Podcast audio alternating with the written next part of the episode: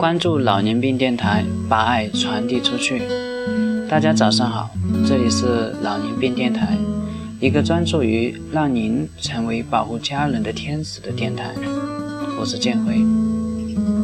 那么上一期节目呢，啊，我们讲了这个阿司匹林啊肠溶片，它到底应该什么时候吃，以及服用这个阿司匹林肠溶片的患者，他需要交代的啊。一些注意事项。那么今天呢，啊，建辉将再次啊带您走进这个阿司匹林，了解一下啊这么牛的这个阿司匹林这种肠溶片。那么口服就是您吃了这个药之后啊，到底有哪些不良反应？那么这一期节目的目的呢，主要是让大家。进一步的了解这个阿司匹林它的作用以及它的不良反应，那么呢啊，减少了这个生活中啊一些患者对这个阿司匹林的一些错误的认识和误解。那么我们都知道，这个阿司匹林肠溶片呢，它是所有心血管疾病啊这个病病人的一级预防和。二级预防的基石。那么作为作为这种常用药物之一呢，那么在所有这个心血管疾病啊，占有绝对的优势啊，甚至是啊畏惧这种药物的榜首。那么它到底有哪些不良反应呢？第一个啊。就是也是最常见的啊不良反应，就是消化道的症状。那么阿司匹林肠溶片呢，作为口服用药，经这个我们的口啊，经消化道啊代谢过程中，那么它的肠溶片呢，外面的这个包衣啊，它溶解快慢呢，决定了它在体内代谢的位置。那么如果是肠溶衣啊代谢过过快，那么药物呢还没有到达肠道，呃呃扔在我们的胃里面，那么这个对胃黏膜的损害呢，它是直接性的。那么有相关的报道啊啊说这个口服阿司匹林啊长龙片的患者呢，有消化道症状的啊可达百分之一十五。那么这些症状呢，都表现为啊胃部的疼痛、反酸、烧心，或者说胃胀。那么这些都还是比较常见的。那么第二个呢，它就是这个皮下的出血，或者说脏器的出血。阿司匹林肠溶片呢，它是通过这个。抑制血小板的作用，从而起到预防血栓的作用。而抑制血小板功能，必将会导致这个出血几率发生的风险增高。而出血呢，则表现为各式各样。那么，由于这个皮下出血较为常见，那么它可以表现为这个皮下的淤青，那么皮下的这个出血啊，牙龈的出血。而消化道出血呢，则为这种脏器出血中常见的部位。其次呢，可能为牙龈啊，这个脑出血啊，鼻部的出血啊，卡血等其他部位的一些出血。那么第三个呢，它就是这个过敏反应。过敏反应啊，它本身是一种变态反应啊，是指从这个已经发生免疫的机体啊。再次接受相同物质的刺激的时候呢，所发生的反应。那么过敏体质的人呢，对这个花粉、粉尘啊这些常见的过敏呢，我们就已经见得比较多。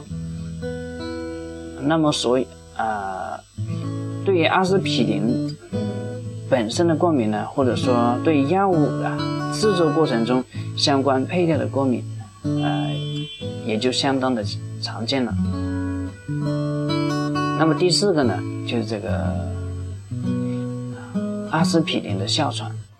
那么阿司匹林哮喘呢，它之所以这个我单独列出来讲啊，还是因为其他过敏和其他的过敏呢，它是有所区别的。那么所谓的阿司匹林这个哮喘呢，是无论啊既往有没有哮喘的病史，那么当口服阿司匹林后呢，数分钟内或者说数小时内啊出现诱发的哮喘发作，那么称为阿司匹林的哮喘。那么它主要的机制呢，就是这个这类药物啊，它抑制这个环氧酶。使得这个前列腺素合成的受阻，但是不影响这个止氧酶，那么致使呢引起支气管收缩的这个叫做这种白三烯的物质增多，而诱发的哮喘。那么第五个呢，它就是这个脓血和这个脓血性的贫血，脓血和这个。脓血性的贫血，呃，在临床中还是比较少见，那么多见于这种严重的，呃，葡萄糖六磷酸脱氢酶，也就是我们临床上的啊 G6PD 啊缺乏症的患者，啊，临床上还是较少碰到，而碰到那种隐匿性的消化道出血所致的这种贫血呢？啊，则较为常见。那么第六个呢，就是这种肝肾功能的损伤。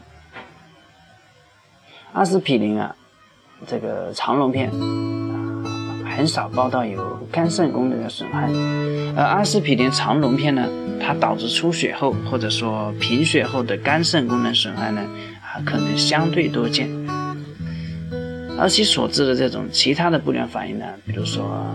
呃，药物过量后的头晕呐、眩晕啊、耳鸣、出汗啊，或者说恶心、呕吐、头痛，那就更为少见了。么多数人均可在这种啊减少剂量或者说停药后呢啊得到控制。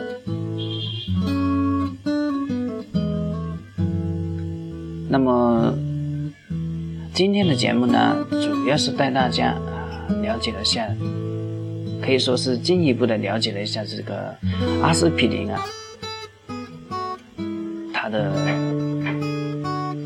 作用，也就是我们所说的不良反应。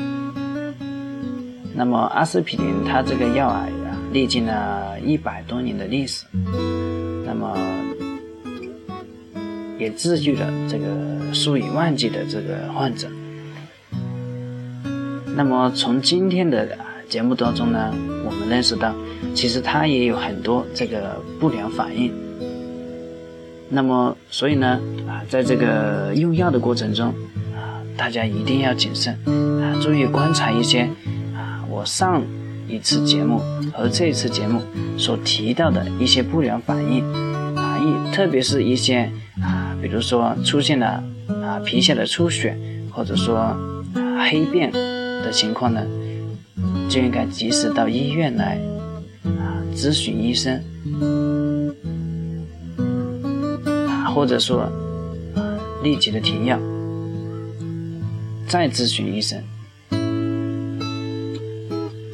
那么今天的节目就到这里，感谢您的收听，